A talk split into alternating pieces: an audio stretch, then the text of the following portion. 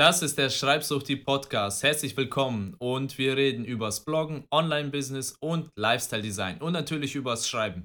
Und dieser Podcast ist für alle, die von ihrer Kunst leben wollen, für Online-Unternehmer, Blogger, Artisans und andere, die genauso verrückt sind wie ich, die ihrer Leidenschaft folgen und damit auch Geld verdienen wollen. Und weißt du, manchmal fühlt sich mein Kopf voller Ideen genau so an. Wenn du manchmal das Gefühl hast, dass es in deinem Kopf genauso zugeht, ja, dann kannst du sicher sein, du bist nicht alleine. Und heute reden wir über drei Dinge, die niemand lesen will. Drei Arten von Texten, für die sich keine Sau interessiert. Und zwar ist die erste Form der Moralapostel. Bestimmt kennst du solche Texte wie fünf Gründe, warum du aufhören solltest, Fleisch zu essen.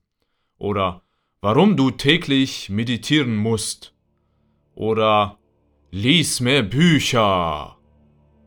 Ja, und das sind so Überschriften, die haben einen ganz, ganz großen Zeigefinger. Ja, da äh, steht der Moralapostel auf der Bühne und sagt dir, was du zu tun hast, was du zu glauben hast und wie du dich zu benehmen hast. Ja, der klassische Zeigefinger. Und warum kommt das bei Menschen schlecht an? Warum möchten Menschen so etwas nicht lesen? Im Idealfall erreichst du damit nur die Menschen, die ohnehin schon das tun, was du dort proklamierst. Das heißt, wenn du sagst, fünf Gründe, warum Fleischessen doof ist, dann werden die, die Veganer, die werden dir zujubeln und klatschen und sagen, ja, yeah, super, aber du erreichst damit keine Fleischfresser. Du erreichst damit keine neuen Menschen. Ja, dein Kreis erweitert sich nicht, sondern du bedienst wieder nur die gleichen Menschen, die ohnehin schon deine Überzeugung teilen. Hey, jetzt mach doch mal dieses Om aus. Und wenn du solche Zeigefingerartikel schreibst oder Headlines schreibst, dann erzeugst du immer eine Reaktion bei deinem Leser, nämlich Verteidigung. Wenn du jemanden angreifst, dann ist die erste Reaktion des Menschen immer Verteidigung. Er wird, er wird defensiv, er verschließt sich. Ja, er denkt sich sofort, hey, was soll das? Wieso beleidigt er mich? Oder wieso sagt er mir, was ich zu tun habe? Wieso darf ich jetzt nicht mein Dieselauto fahren? Wieso darf ich jetzt kein Fleisch mehr essen? Wieso darf ich nicht mehr in den Urlaub fliegen? Ja, das sind alles defensive Reaktionen, die bei Menschen hervorgerufen werden durch diese ganzen Moral-Headlines. Ja, leider sehen wir das verstärkt mittlerweile im Journalismus, ja, in den ganzen Nachrichten. Verwechseln die Journalisten ganz oft Journalismus, ja, mit dem Moralapostel, ja, und fangen an, äh, wertende Überschriften zu machen, wo sie den Menschen sagen, was sie zu tun und zu denken haben. Ja, ähm, leider. Und viele Blogger machen es dann auch, ja, und dann haben wir diesen ganzen Tugend-Blogger, äh, äh, die sagen, was schön und was richtig ist, und alle, die es nicht machen, die sind doof und blöd. Ich bin nicht dagegen, dass du eine Überzeugung hast, dass du an etwas glaubst, ja, dass du gerne äh, auch teilst. Ja, ich selbst habe auch Überzeugungen, die ich auch offen teile. Aber wenn du Menschen erreichen möchtest, wenn du möchtest, dass Menschen deinem Gedankengang folgen, dann darfst du nicht mit dem Zeigefinger kommen, sondern wie? Du musst aus der Perspektive des Lesers kommen. Du musst äh, dir überlegen, was ist sein Verlangen, was ist sein Interesse, was ist sein Standpunkt und wie kann ich dort anknüpfen. Die Kunst eines Autors ist es anzuknüpfen an die Gedanken des Lesers. Ja, im Kopf deines Lesers findet bereits ein Dialog statt. Im Kopf deines Lesers sind schon gewisse Bilder und Gedankengänge drin. Und die Kunst ist es, dass du dort als Autor, als Schreiber anknüpfst. Nicht, dass du das total zerstörst und sagst, alles ist doof, alles ist falsch, was du denkst, sondern dass du, dass du dort anknüpfst und dann den Leser führst, an die Hand nimmst und führst dorthin zu deiner Idee. Das ist die Kunst beim Schreiben, wenn du etwas erreichen möchtest, wenn du etwas beim Menschen bewirken möchtest. Wie wäre deshalb zum Beispiel, wenn wir jetzt die Headlines nehmen und sie so schreiben, dass sie den Leser interessieren würden, ohne ihn anzugreifen, ohne mit dem Zeigefinger zu kommen. Hier sind die Beispiele. Fünf erstaunliche Fakten über Fleisch, die du noch nicht kanntest. Diese Headline ist, macht neugierig, aber sie wertet nicht, ja, und sie wertet vor allem die Menschen nicht ab, die Fleisch essen. Ja, dann kannst du die Fakten da drin nennen und dann kann der Mensch, äh, der Leser, seine Schlussfolgerung selbst machen. Ja, bevormunde ihn nicht in seiner Schlussfolgerung, ja, sondern nenne ihn die Fakten sag ihm ruhig auch deine Meinung, aber er muss äh, selbst zu dieser Entscheidung kommen und er darf sich nicht halt mit dem Zeigefinger ins Auge gestochen fühlen. Der wahre, äh, die nächste Headline, ja, die belehrende Headline war, warum du täglich meditieren musst. Und ich würde schreiben, der wahre Grund, warum du heute so gestresst bist. Hier knüpfe ich an an das Gefühl des Lesers, das er täglich empfindet. Stress, ja, oder Unruhe oder Angstzustände, keine Ahnung. Und ähm, der, da knüpfe ich an an den Dialog, der stattfindet im Kopf des Lesers und der fragt sich, warum bin ich eigentlich immer so gestresst? Und dann sage ich ihm, ja, der wahre Grund, warum du so gestresst bist, ist, dass du aus dem Bett fällst, dir einen Kaffee reinziehst und sofort losrennst.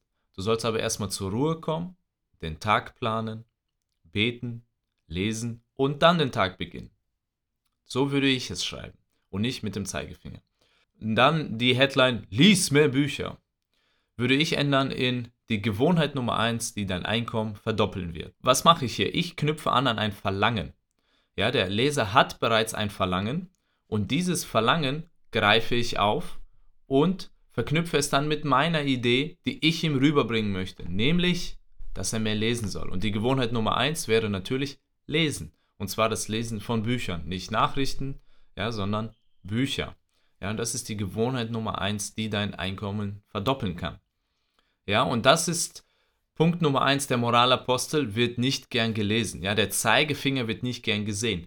Aber du, äh, wenn du trotzdem eine Moral hast, eine Idee, die du verbreiten möchtest, dann mach es nicht mit dem Zeigefinger, sondern verknüpfe es mit dem Verlangen des Lesers. Verknüpfe es mit dem Dialog, der im Kopf des Lesers bereits stattfindet.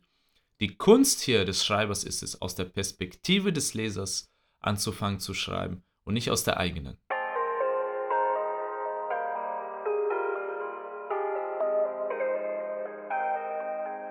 Und Sache, Sache Nummer zwei, die niemand gerne lesen möchte, ist der Ohrenkrebs. Ja, weißt du, wenn es eine Hölle für Autoren gibt, dann sieht die wahrscheinlich so aus. Da müssen die Autoren in alle Ewigkeit ihre eigenen Texte lesen. Und leider ist das so, dass viele Autoren ihre eigenen Texte nicht lesen. Und zwar nicht laut lesen. Der beste Weg, um deinen Text zu verbessern, ist es, deinen Text mal auszudrucken, dich hinzustellen und dann den eigenen Text zu lesen und vorzutragen. Und dann merkst du erst, dass dein Text meist Ohrenkrebs ist und dass er wirklich die Ohren schneidet und zerstört und dass du, wenn du dir den eigenen Text durchliest, du merkst, boah, wie, welcher normale Mensch spricht denn so? Welcher normale Mensch kann denn so etwas lesen? Deshalb mein Ratschlag an dich, druck deinen Text mal aus oder nimm ihn äh, von mir aus, wenn du Papier sparen möchtest und die Welt retten möchtest, dann kannst du da gerne einfach auf deinem Bildschirm gucken und dann laut deinen Text vorlesen. Und wenn du dann deinen Text liest, achte auf drei Dinge. Erstens, Tempo. Ja, dass dein Text mal schnelles Tempo hat, mal geringes Tempo, ja, dass du mal schnell wirst und mal langsam. Wie funktioniert das? Du wirst zum Beispiel schneller, indem du die Verben weglässt. Wenn du einfach äh, unvollständige Sätze schreibst.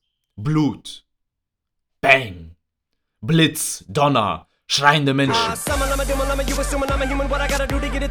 Ja, und dann kannst du aber auch wieder langsamer werden, indem du wieder normale Sätze verwendest. Ja, wenn du weggehst von den Ellipsen, von den unvollständigen Sätzen, hingehst zu den vollständigen normalen Sätzen. Ja, und dass du auch die Absätze variierst, ja, dass sie mal schnell sind, mal langsam. Der, die zweite Sache, auf die du achten solltest, ist Abwechslung.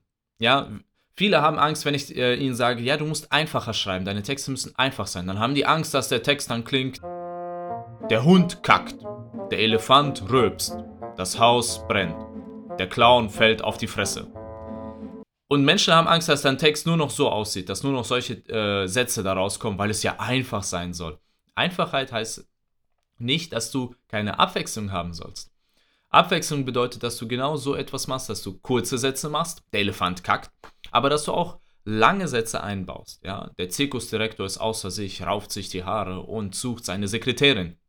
Ja, dann hast du einen längeren Satz. Und du musst darauf achten, dass du Abwechslung hast, sonst wird es langweilig. Ja, ein Musikstück, das die ganze Zeit nur ditz, ditz, ditz macht, ja, das wird sehr schnell langweilig, ja. Man braucht Abwechslung, Melodien, Instrumente kommen rein, gehen raus.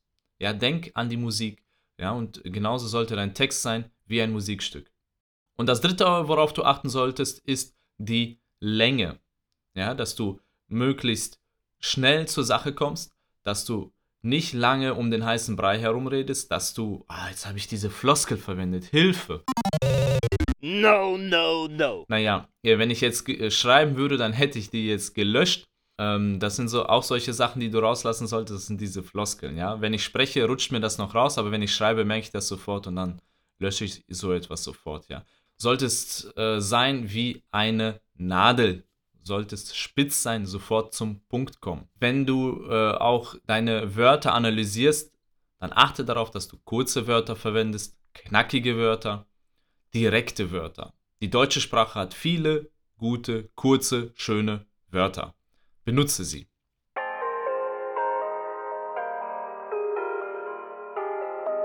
Und die dritte Sache, die kaum jemand lesen möchte, sind die Buchwiederkäuer. Ich sehe es immer wieder und leider ja, wird das wahrscheinlich immer da sein, aber wenn du ein größeres Publikum bekommen möchtest und als Autor auch respektiert werden möchtest, dann kau nicht einfach Bücher wieder. Klar, Buchzusammenfassungen werden oft gegoogelt und dann kriegst du da Traffic und so und die Leute lesen das und verschwinden wieder.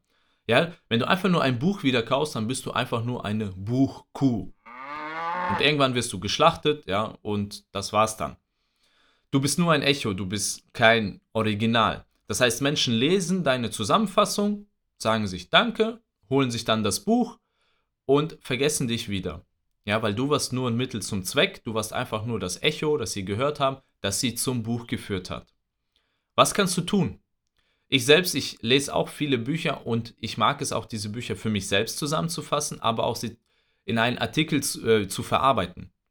Damit dieser Artikel aber nicht einfach nur ein billiges Echo ist, mache ich zwei Dinge. Erstens, ich fülle es mit eigenen Erlebnissen. Wenn du das nächste Mal eine Buchzusammenfassung machst, dann fülle diese Zusammenfassung mit eigenen Erlebnissen, ja, was aus dem, was im Buch passiert, was dir auch passiert ist oder was du aus dem Buch gelernt hast und sofort umgesetzt hast, damit du eigene Geschichten in den Artikel einbauen kannst, damit es dein Artikel wird, damit die Menschen sehen, du hast auch etwas zu sagen, nicht nur der Buchautor. Und zweitens, sage es mit eigenen Worten. Ja, benutze nicht die gleichen Beispiele und Bilder wie in dem Buch, sondern mache es mit eigenen Worten, mit eigenen Bildern, eigene Zitate, ja, äh, sei, äh, bring deine eigenen knackigen Sprüche, ja, sodass der Mensch sieht, dass du selbst etwas zu diesem Artikel und zu diesem Inhalt beigetragen hast. Dann bist du kein billiges Echo. Und dann werden die Menschen auch gerne deine Buchzusammenfassung lesen, weil du ja auch etwas hinzugefügt hast, weil du etwas dazu gesagt hast und nicht einfach nur ein Echo warst. Und das sind die drei Dinge, die keine Sau lesen möchte. Das ist erstens der Moralapostel, zweitens der Ohrenkrebs und drittens der Buchwiederkäuer. Wenn du bis hierhin gehört hast, dann gefällt dir wohl, was ich zu sagen habe. Deshalb, wenn du noch mehr von mir bekommen möchtest, abonniere meinen Newsletter auf www.schreibsuchti.de. Du bekommst ganz coole E-Books kostenlos dazu und täglich eine E-Mail mit hartem Stoff für dich als Schreibsuchti. Und jetzt schmeiß die Stifte in die Luft und hab einfach Spaß, einen schönen Tag und Tanz.